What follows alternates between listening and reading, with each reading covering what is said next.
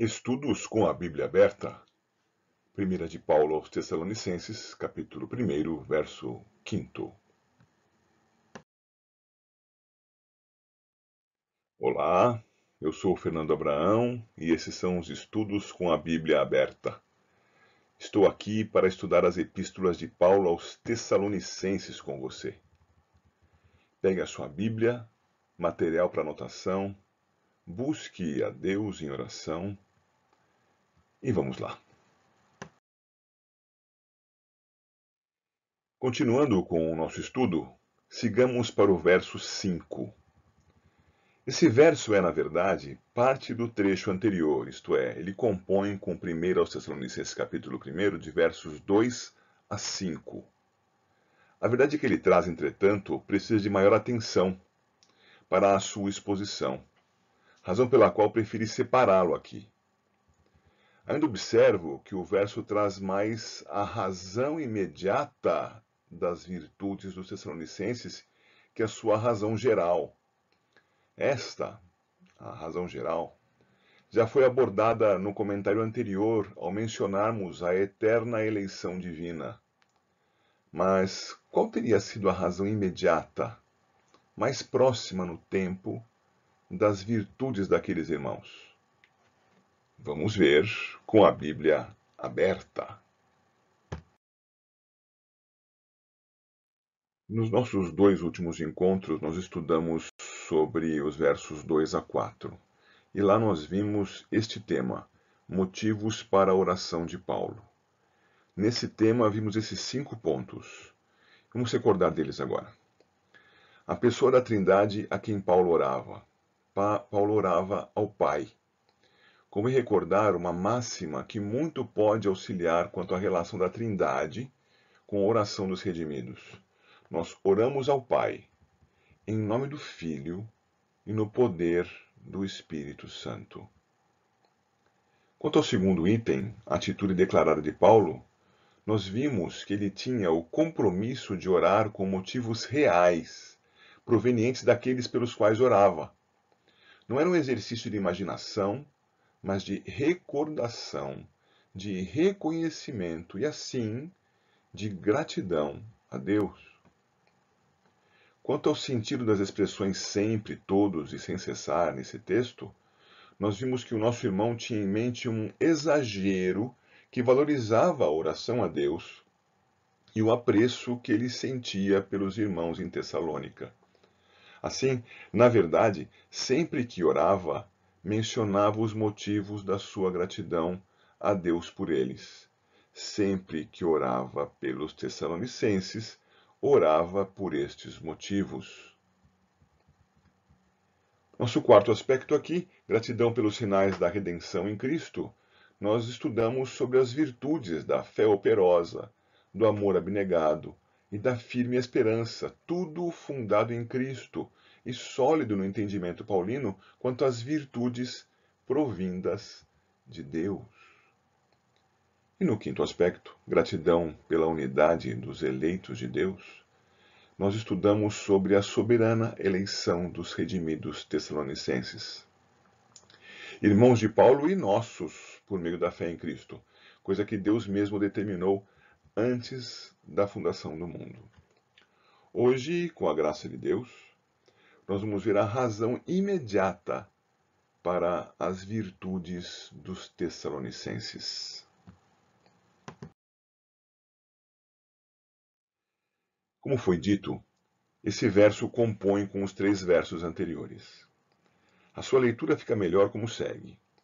Damos sempre graças a Deus por todos vós, mencionando-vos em nossas orações e sem cessar recordando-nos diante do nosso Deus e Pai da operosidade da vossa fé, da abnegação do vosso amor e da firmeza da vossa esperança em nosso Senhor Jesus Cristo, reconhecendo, irmãos, amados de Deus, a vossa eleição, porque o nosso Evangelho não chegou até vós tão somente em palavra, mas, sobretudo, em poder no Espírito Santo e em plena convicção, assim como sabeis ter sido o nosso procedimento entre vós, e por amor de vós.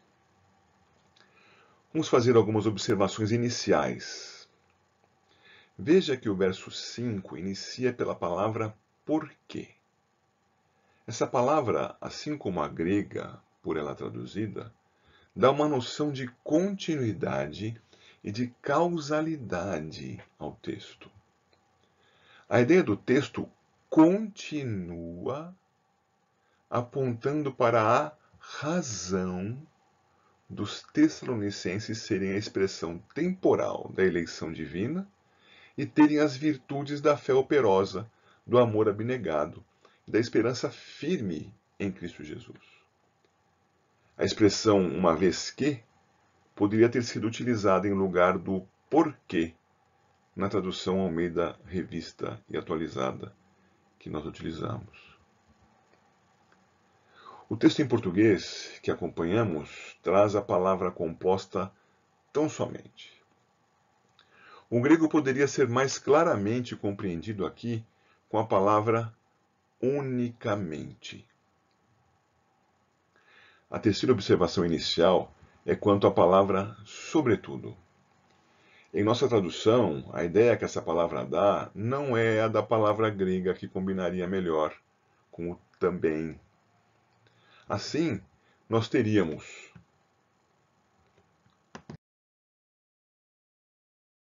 esta leitura aqui. Uma vez que o nosso Evangelho não chegou até vós unicamente em palavra, mas também em poder, no Espírito Santo e em plena convicção, assim como sabeis ter sido o nosso procedimento entre vós, e por amor de vós.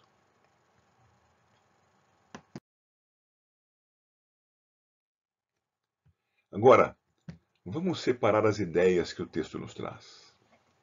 Já sabemos que a expressão uma vez que aponta para a continuidade e causalidade.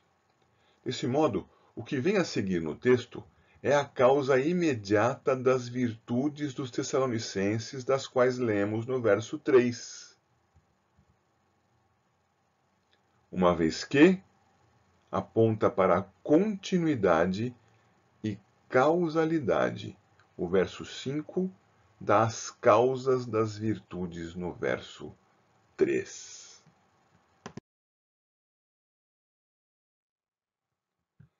A segunda ideia importante surge da expressão o nosso Evangelho. O que desejaria dizer com isso o apóstolo Paulo? Algo muito importante precisa ser destacado aqui a ideia de continuidade na doutrina dos apóstolos. Continuidade apostólica, no sentido da doutrina dos apóstolos. Quando o Senhor Jesus dava as suas últimas ordens aos seus discípulos, ressurreto dentre os mortos e cheio da sua autoridade, ele dizia: Ide, portanto, fazei discípulos de todas as nações, batizando-os em nome do Pai, e do Filho e do Espírito Santo, ensinando-os a guardar todas as coisas que vos tenho ordenado. E eis que estou convosco todos os dias, até a consumação do século. Você pode conferir isso lá em Mateus 28, de 18 a 20. O ponto aqui é o seguinte: fazei discípulos se relaciona com ensinando-os aquilo a que vos tenho, o que vos tenho ordenado. Essa é a ideia de continuidade, a ideia da doutrina dos apóstolos. Quando Paulo fala do nosso evangelho, ele se refere à boa notícia que os discípulos de Cristo receberam diretamente dele. E que, uma vez enviados por ele, Jesus Cristo, ao mundo, isto é, feitos por Cristo apóstolos, deveriam entregar para as pessoas. Ele se refere, ele, apóstolo Paulo, se refere ao Evangelho de Jesus Cristo, ao Evangelho dos apóstolos, ao seu Evangelho, ao nosso Evangelho. Isto é, todos os cristãos devem crer e pregar o mesmo Evangelho pregado pelo Senhor Jesus Cristo.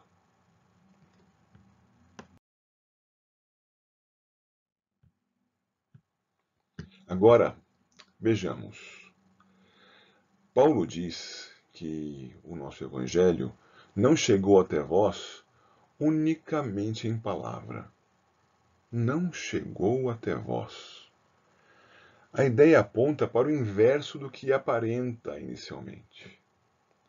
Na verdade, o Evangelho chegou até eles, mas isso não aconteceu apenas, unicamente em palavra.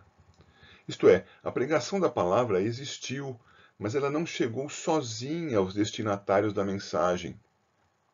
Não foi apenas um discurso evangélico proferido por Paulo. Isso seria bom, mas não seria completo. Ele proferiu um discurso verdadeiro dotado de algo mais. Que seria esse algo mais? Veja aí o destaque no verso.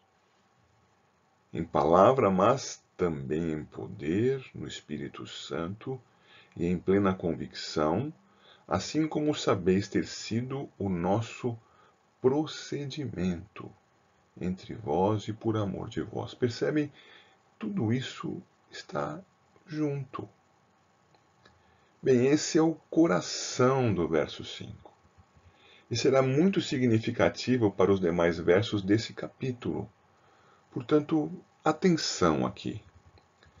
Geralmente, em especial depois da popularização da teologia pentecostal, e mais ainda sob a influência da teologia neopentecostal, qualquer um que leia esse texto pensará em milagres, em ações extraordinárias que Paulo teria feito diante dos Tessalonicenses para convencê-los a crer no Evangelho. Pensa-se em curas, libertações de espíritos malignos, etc. Mas não é disso que a Bíblia fala aqui. Para nos ajudar, vamos conferir o livro de Atos na passagem que narra as missões na Macedônia, particularmente em Tessalônica. Lemos lá.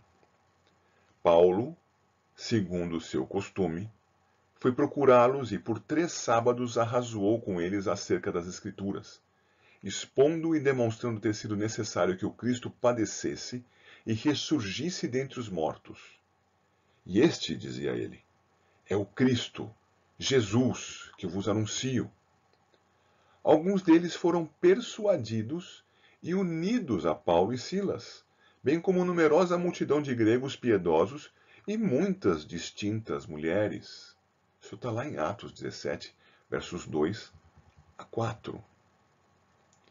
Perceba que nada é dito quanto a milagres no sentido espetacular do termo.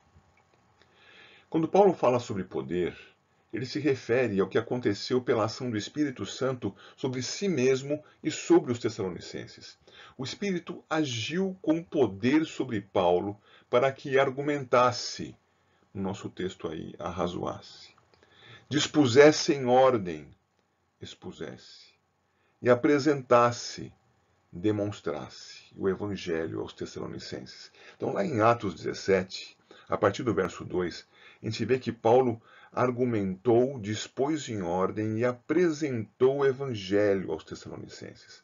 A palavra de Paulo foi apresentada no poder do Espírito de Deus. Voltando para o texto na Epístola aos Tessalonicenses, nós percebemos que há mais duas características em Paulo sobre o poder do Espírito.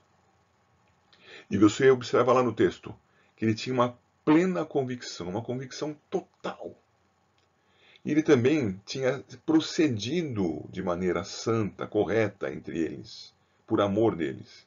Então havia um testemunho de Paulo, convicção total e testemunho coerente. Foram assim três ferramentas do Espírito para a conversão dos eleitos em Tessalônica: a pregação do Evangelho, o compromisso real com o Evangelho, isso da parte dos missionários, e o comportamento coerente dos missionários com o Evangelho. Pregação, compromisso real e comportamento coerente com o Evangelho. Isto é, pelo poder do Espírito, Paulo pregava e vivia com verdade. não foram sinais e maravilhas milagrosas. Foram comportamento, compromisso e pregação da palavra pelo poder do Espírito. O Espírito Santo agiu nos Tessalonicenses, como se lê em Atos 17,4, convertendo-os, lá no texto, persuadindo-os e unindo-os aos discípulos de Cristo. O que o texto mostrará, e nós pretendemos ver nos próximos estudos, é que o Espírito prosseguiu agindo nas vidas dos novos convertidos do mesmo modo que vinha agindo nas vidas dos missionários, atingindo mais gente de mais lugares com o seu poder de convertê-los a Cristo pela fé no Evangelho.